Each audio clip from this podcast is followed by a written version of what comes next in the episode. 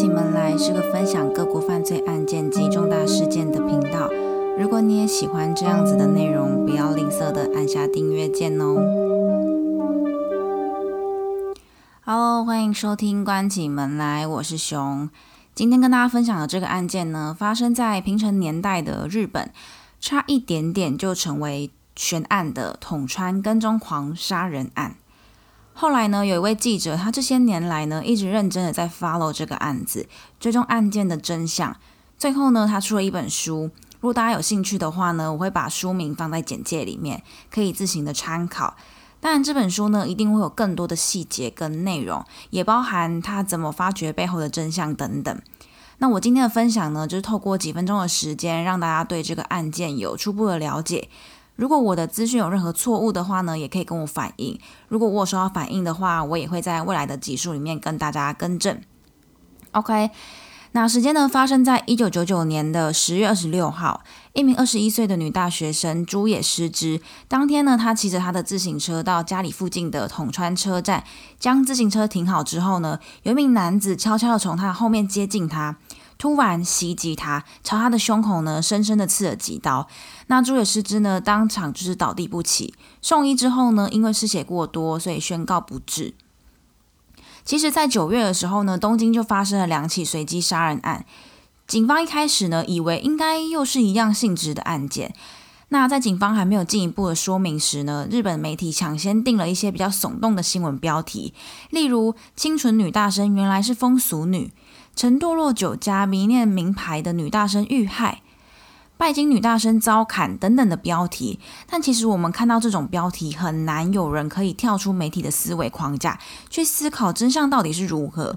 大部分的人呢，都会跟着媒体的风向，开始谩骂这个女大生啊啊，怎么这么不检点，或者是难怪会被砍等等的。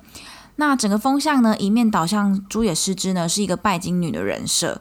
警方呢，朝着随机杀人案的方向呢去做调查，但凶手犯案的地点跟情况其实都不太符合随机杀人的模式。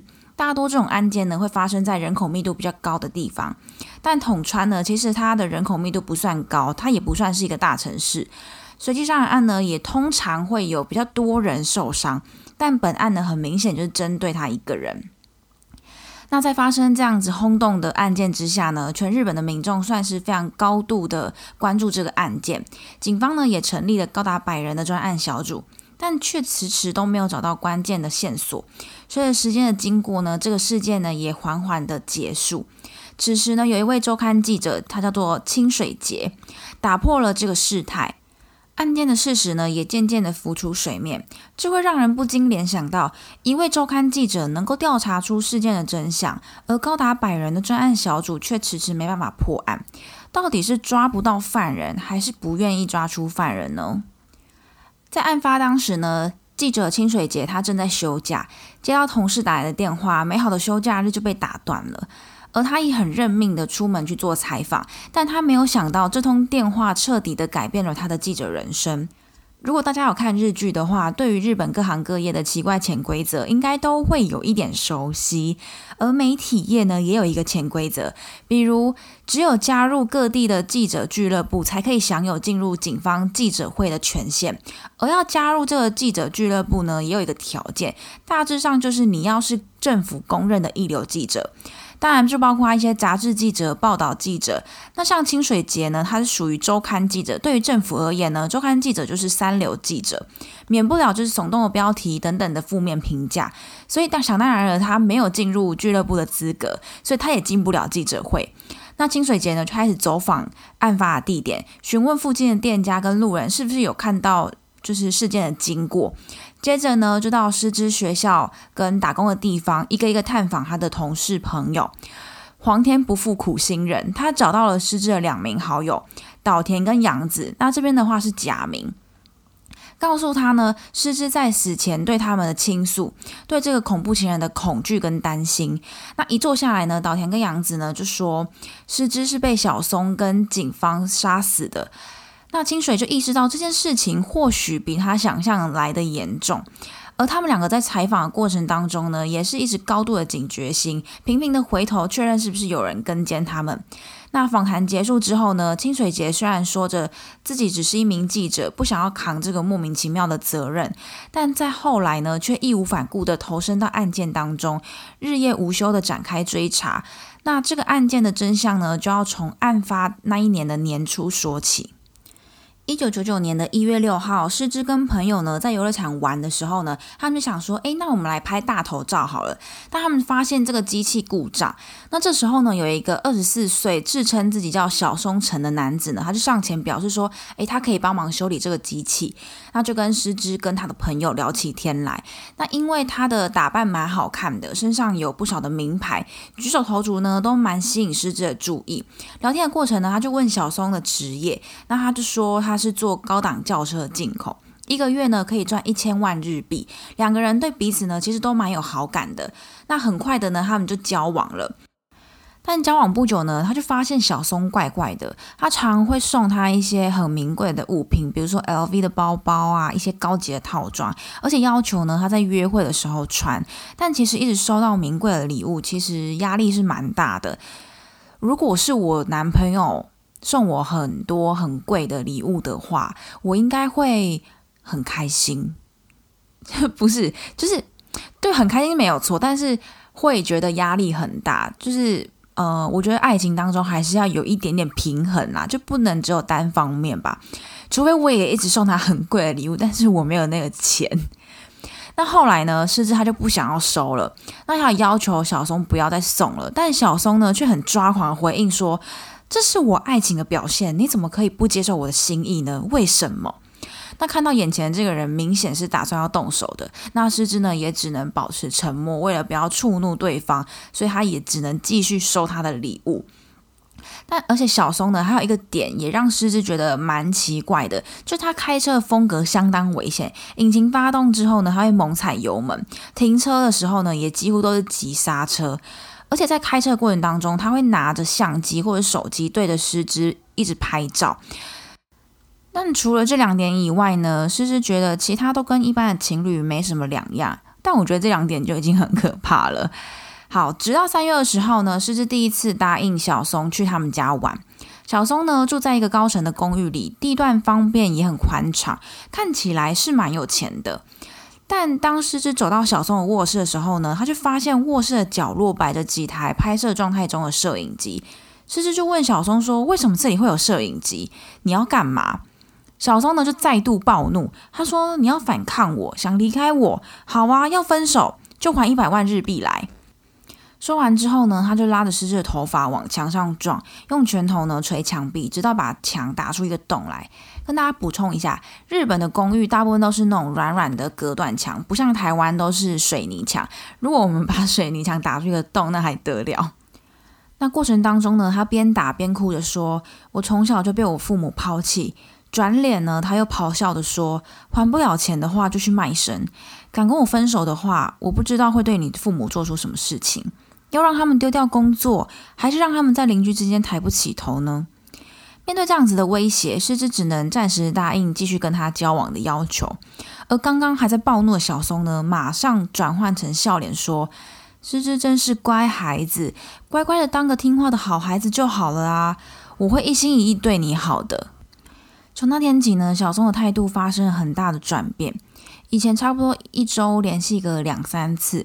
后来呢，他开始每天打电话给师之，一天呢不是一两通，而是二十通左右。只要师之没有接到电话呢，他就会暴怒，开始打电话给师之的朋友，甚至打到家里面去。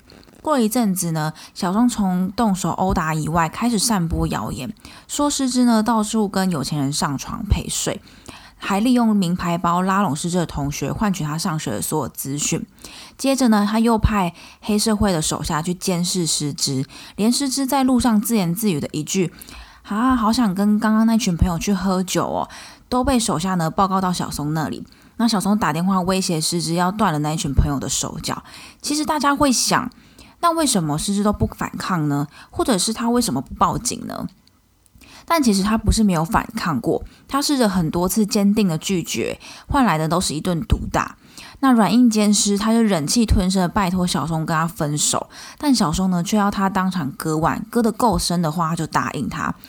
而每一次的威胁呢，都会伴随着一句：“难道家人会变怎么样？你都不在意吗？”最后呢，小松真的找人闯进了师之家里面，当场呢威胁这个师之的父母亲。那刚刚也有提到，那为什么不报警呢？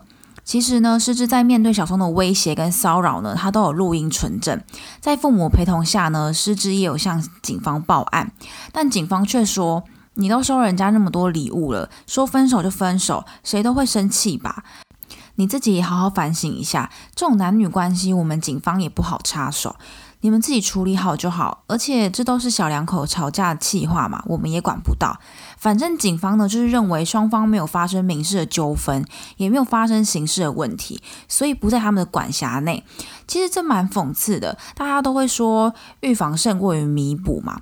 但其实最大的关键是如何预防，预防的界限在哪里？因为从小都会宣导，就是会说什么，如果发身边发生这种事情的时候呢，一定要提早告知你的师长啊。但往往小孩可能觉得哪里怪怪的时候，去告知自己的师长，就很像石头丢到死海里面，就连个回声都没有。却变得好像是小孩子太敏感了。虽然这几年呢，对于这种事情大家有提高一点敏感度，但还是蛮常看到因为忽略学生的反应而导致不好的结果发生。所以对于判断的标准，我觉得还是蛮值得让大家去思考的。那尽管在师之坚持让警方听完他跟小松的录音，并且呢，他也强调录音的内容多次有提及到让你全家下地狱啊，让你爸失业，把你卖到妓院等等的侮辱性跟威胁性的话语，警方的态度呢，依旧是这些话跟这次的事件没有任何关系啊。师之一家三口呢，在警局争取了足足两天的时间，却连一张立案的证明都没能拿到。警方呢，最后也因为种种原因拒绝立案调查。所以其实师之也是尝试过报警的，那最后呢，师之也不知道该怎么办，就是求助无门。那他只能呢，唯一能做的事情就是他把小松送给他的礼物全部打包，然后寄回小松的公寓。但很奇怪的是，之后的那一个月呢，异常的风平浪静，所有的人呢都以为可能小松放弃了的时候。在七月十三号呢，小松印制了几千份的传单，用失之的照片跟手机号码做成色情广告，上面大大的标题写着“猪也失之寻找有钱的干爹”，贴满了车站跟社区，还寄了数十封匿名信到失之爸爸工作的地方。声称贵公司的朱野宪一呢是一个赌徒，在外面养情妇，女儿失之在外面做八大行业，因为偷了客人的东西呢，所以被人家要求赔偿。朱野宪一呢就挪用公款来抵账，堂堂大企业却应聘这种人渣等等的内容。后来呢，他们一家人呢就持续的报案，但警方却说没办法管，说你们这个没有证据，可以说是小松做的吧。但其实这也蛮奇怪的。照道理来讲，遭到恶意的诽谤，应该是可以立案的吧？警方应该要着手调查才对吧？我不太清楚，在一九九九年，呃，民国八十八年那个年代背景之下，日本对于这方面是不是有相关的法律规定？只不过我从这里可以看得出来，警方是非常消极的。但也因为呢，在警方完全不介入的状况之下，最后才会发生失智在车站前被小松的哥哥花钱找来的凶手杀死。而小松兄弟呢，为了不被抓到，特地花钱请了一个完全没有关联的人动手。在真相被揭发之后呢，小松被发现在日本北境跳湖自杀。从他的遗书看来呢，他到死前他都一直认为失之呢是背叛他的贱女人，一切呢都是咎由自取。真相浮出台面之后呢，清水节就认为是岐玉县上尾署的警方系统性的吃案。一开始呢，为了破案绩效而不受理报案，又在失之身亡之后呢，怕被公众追究责任而怠惰侦查，意图呢通过拖延办案的时间，以掩盖一开始处理上的疏忽。日本参议员竹村太子在国会质询警察厅长官，相当于台湾的警政署署长。最后呢，上尾署三个人去职，多人遭惩戒。失之的家属呢，也起诉了警方，并且成功的胜诉。但我们都知道，人死了终究不能复生。不过呢，在二零零五年，日本终于通过了跟踪狂行为管制法，但这也不表示说跟踪狂的问题就完全得到解决，只不过至少可以让大家重视这个问题，不再是感情的纠纷或者是家务事，也不再是警方没办法介入的事情。而在二零一九年二月，杂志《文艺春秋》呢访问了失智的父亲，他爸爸就说到：“我的女儿死了三次，一次呢是被持刀杀死的，一次呢是被警察机关杀死的，另外一次呢是被媒体杀死的。”其实听到这段话，我觉得还蛮难过的。就是这么美好年纪的女孩，在被杀害之后呢，还要被大家评论嚼舌根。所以我自己的感触就是，对于这种男女之间的交往呢，一定要非常谨慎的观察对方，跟面对自己觉得好像有一点行为异常的时候呢，一定要跟身边的人反映讨论，就是不要一头的栽进去。还有跟大家这几年很热烈讨论的议题，就是看到新闻媒体报道的时候，先不要做出评论，因为有时候媒体得知的内容可能是错误的，而我们应该要试着拥有媒体的试读能力，而不是一昧的就是接受媒体的讯息。其实假新闻最后它的事实都会浮出台面。但可能我们没办法去判断说，诶，这个资讯是不是正确的？其实最简单的方法就是，我们可以先对于这个事情不要做评论，也不要去散播它。这个步骤其实不困难，但也就是我们一般民众比较能够做到的事情。那以上呢就是这一期的分享。最后呢，还是要提醒各位听众，如果你喜欢这样子的内容，拜托拜托拜托，不要吝啬的按下你的订阅键。